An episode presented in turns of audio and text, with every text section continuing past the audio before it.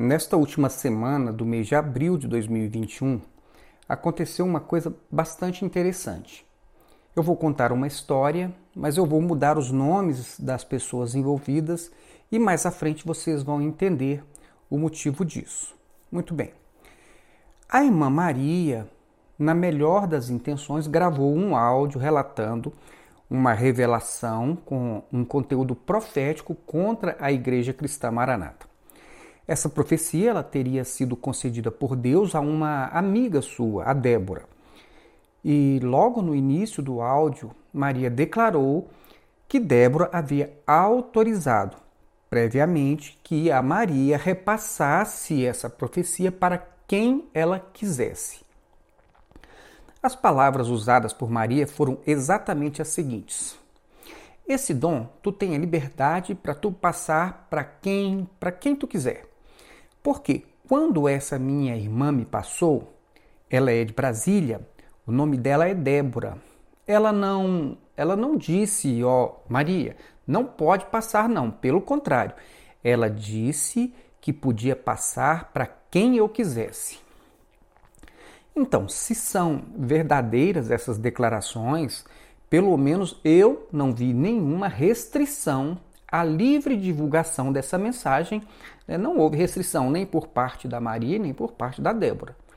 E eu estou deixando isso bem claro para que nós sejamos justos e não venhamos a condenar quem porventura tenha repassado essa profecia a outras pessoas ou mesmo divulgado esse áudio em suas redes sociais. É só uma questão de justiça, nada mais que isso. As palavras iniciais do áudio autorizavam expressamente a divulgação. Se havia algum tipo de restrição, isso seria uma exceção. E para que nós sejamos então honestos, né, nós temos que entender que exceções elas devem ser explicitadas, elas não podem ficar subentendidas, porque ninguém tem a obrigação de saber que uma autorização dada de um modo geral tem uma exceção que não foi explicitada. Tudo bem até aqui? Muito bem. Então vamos aos fatos. Segundo relatou a irmã Débora, essa revelação era para ser entregue aos membros e à liderança da Igreja Cristã Maranata, porque era uma mensagem de alerta, uma mensagem de advertência sobre os rumos que a igreja havia tomado e sobre alguns juízos que seriam executados por Deus para quem não desse ouvido à mensagem dessa profecia. Bom, como eu já me desliguei da Maranata já há mais de 15 anos, nada do que eu ouvi né, me soou estranho ou inédito. Ao contrário, tudo o que foi dito me pareceu até bastante óbvio, tanto em relação ao que já está acontecendo, quanto em relação ao que nós sabemos que ainda vai acontecer. Independentemente de alguém anunciar alguma profecia, algumas coisas são muito elementares. É só nós observarmos e conhecermos a Bíblia e nós vamos saber né, o que está por vir. Né? Não precisa ser nenhum Jeremias para ver a realidade da, daquilo que foi relatado e também deduzir o que está por acontecer. Mas eu achei bem interessante o fato de uma irmã da própria Igreja Maranata, né, ela ainda era membro, ter conseguido enxergar tudo isso, mesmo que não tenha sido lendo a Bíblia, né, mas recebendo uma revelação. A meu ver, bastaria, basta qualquer pessoa ler a Bíblia sem as lentes da Maranata e todos vão conseguir enxergar todas essas coisas com a maior clareza.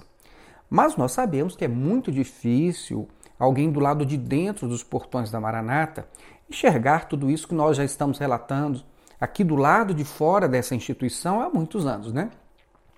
Bom, mas o que aconteceu com a irmã Débora depois que ela recebeu essa profecia de Deus? O que aconteceu com ela? Pelo que eu entendi, ela se incumbiu de uma missão de transmitir essa profecia para a liderança e para os membros da Igreja Maranata, mas assim que ela relatou essa revelação para a sua liderança, ela não foi tratada como uma profeta de Deus, mas ao contrário, ela foi tratada como uma perturbadora da igreja. Apenas para exemplificar, foi mais ou menos isso o que aconteceu é, com o rei Acabe e o profeta Elias no passado. Acabe, além de não aceitar a mensagem de Elias, ainda o chamou de perturbador de Israel.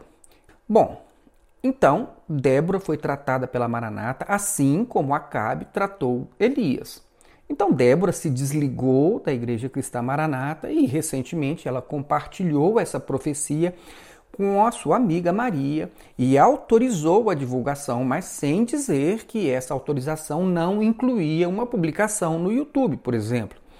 E aconteceu o que qualquer adolescente que tenha o WhatsApp hoje sabe que pode acontecer quando se passa uma mensagem para terceiros. Essa mensagem ela espalhou e chegou inclusive no meu WhatsApp e chegou também no WhatsApp do irmão Júnior Magalhães que tem um canal no YouTube chamado Júnior Magalhães Sola Escritura.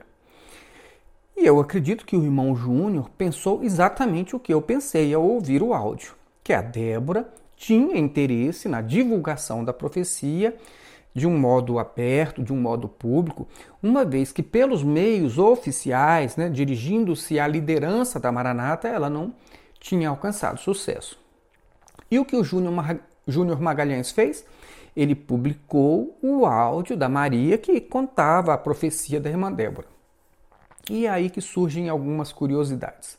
Logo depois que o irmão Júnior publicou o áudio em seu canal, o meu amigo Joaquim, né, Joaquim Wallace de Souza, me enviou uma mensagem todo preocupado, pedindo para que eu tentasse um contato com o Júnior e pedisse para ele tirar o áudio do canal dele. Eu não, não estava entendendo muito bem o que estava acontecendo, então eu preferi primeiro ouvir né, o áudio no próprio canal dele, né, ouvir todo o áudio que foi publicado, e do início ao fim, e não havia nome de ninguém. Né? Pelo menos quando eu ouvi, não tinha nome de ninguém. Era apenas uma mensagem de alguém contando uma profecia de Deus, né, que Deus havia ordenado que essa mensagem fosse transmitida aos membros e aos líderes da Igreja Maranata.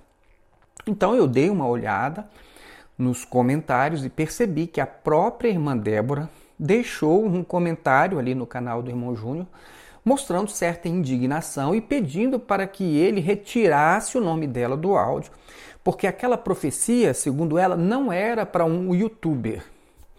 Eu confesso que eu achei aquilo tudo muito estranho e até fiquei surpreso com esse comentário.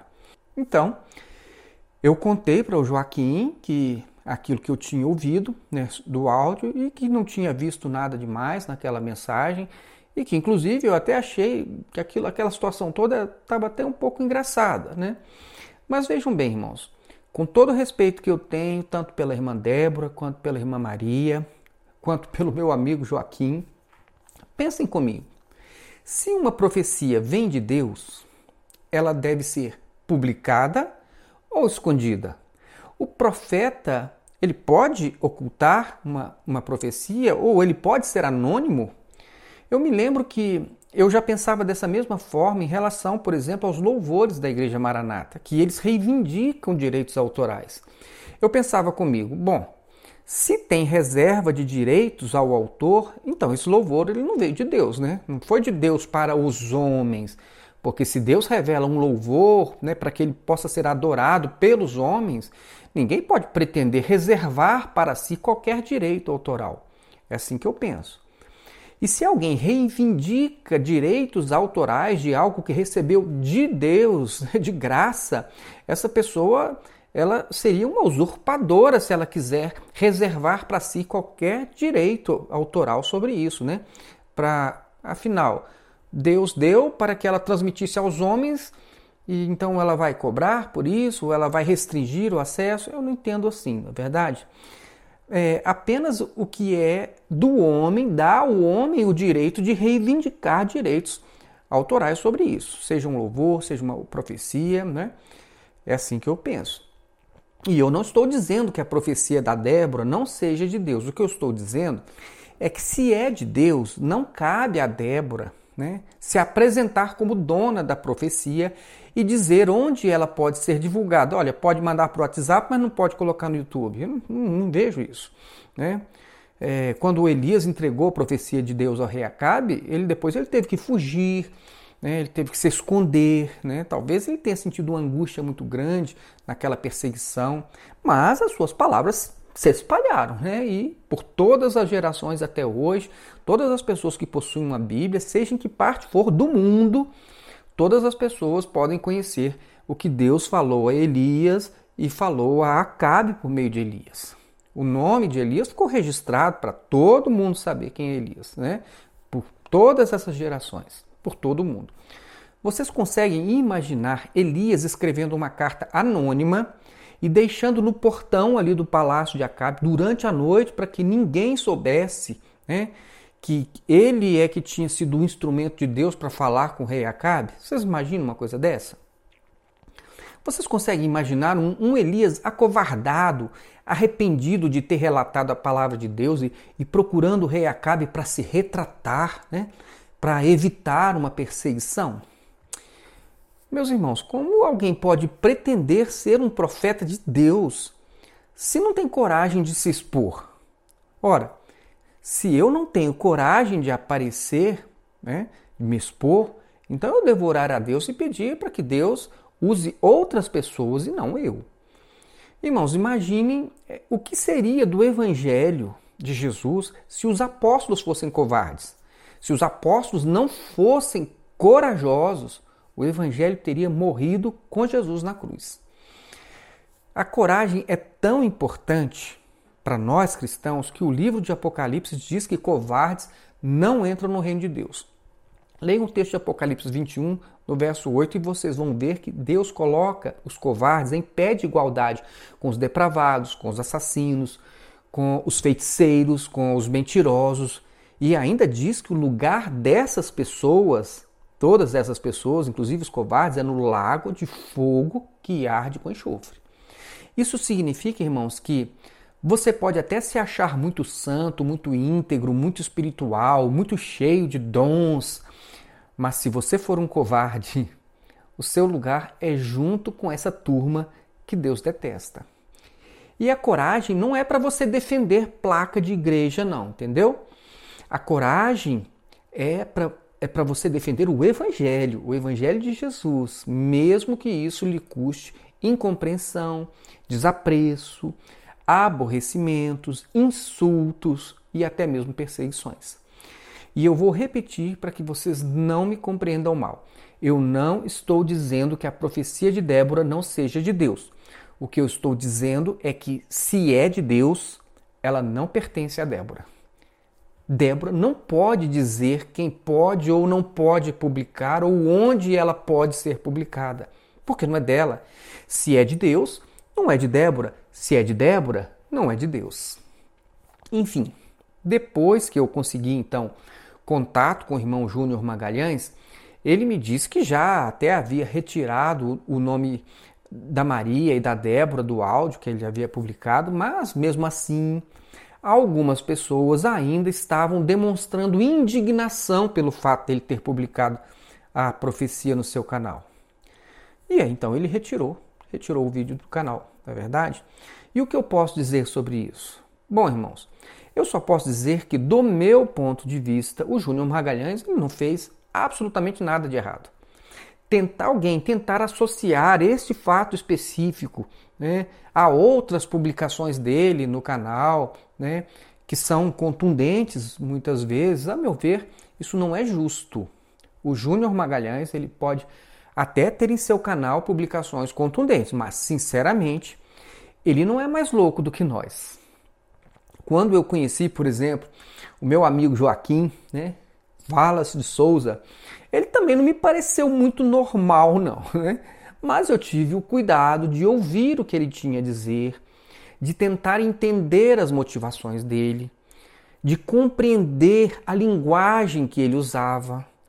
E mesmo achando, né, no início, que ele era meio maluco da cabeça, eu assistia a todos os vídeos que ele publicava, eu examinava tudo que ele estava dizendo sem nenhum preconceito. E depois eu fui percebendo que, embora né, o modo dele se comunicar fosse diferente do meu, as palavras dele eram verdadeiras. E eu concordava com boa parte de todas as reflexões que ele estava trazendo. Agora imagine se eu tivesse deixado os meus preconceitos me impedir de ouvir o que o, o meu amigo Joaquim tinha a dizer. E é por isso que, na medida do possível, eu vejo tudo, eu examino tudo e eu não julgo pela aparência. Eu não tenho medo de ser convencido por quem pensa de um modo diferente de mim. É preciso argumentos, mas eu não tenho nenhum medo. De jeito nenhum. Se fosse assim, se eu tivesse receio de, ler o que pensam de modo diferente, eu nunca teria, eu nem teria saído da Maranata, estava lá até hoje. Não é verdade? Se eu só ler a apostila, só vejo a apostila, só ouço o, o Gedeuti, estaria até lá, tá lá até hoje. Na verdade, eu até admiro as pessoas que são, né, dizem que são loucas, porque elas são corajosas e tem que ser louco mesmo para dar a cara a bater, tem que ser louco mesmo para se expor, tem que ser louco mesmo para enfrentar Golias, né, com um pedaço de pano e cinco pés na bolsa. Tem de ser louco mesmo para dizer na cara do rei Acabe que ele é o verdadeiro perturbador de Israel. Tem de ser louco mesmo para desafiar os profetas de Baal diante de todo o povo. Tem de, tem de ser louco mesmo, né? Como Estevão, por exemplo, para dizer na cara do sumo sacerdote e diante de todos aqueles religiosos ali ao redor, né, no seu tempo, que eles eram traidores e assassinos. Tem de ser louco mesmo para não negar Jesus, mesmo sabendo que ali, do outro lado da porta daquela, né, daquele coliseu ali, haviam leões famintos esperando você. Meus irmãos, quem não é contra nós é por nós. Casa dividida não prospera. Nós não somos perfeitos, mas nós não somos covardes. Podemos errar? Sem dúvida. Só não erra quem não faz nada. Você não faz nada, você não vai errar. Pense nisso. E quanto à profecia? Você quer então ouvi-la e julgar você mesmo o seu conteúdo? Então, peça ao dono da profecia, amém? Que Deus abençoe a sua vida.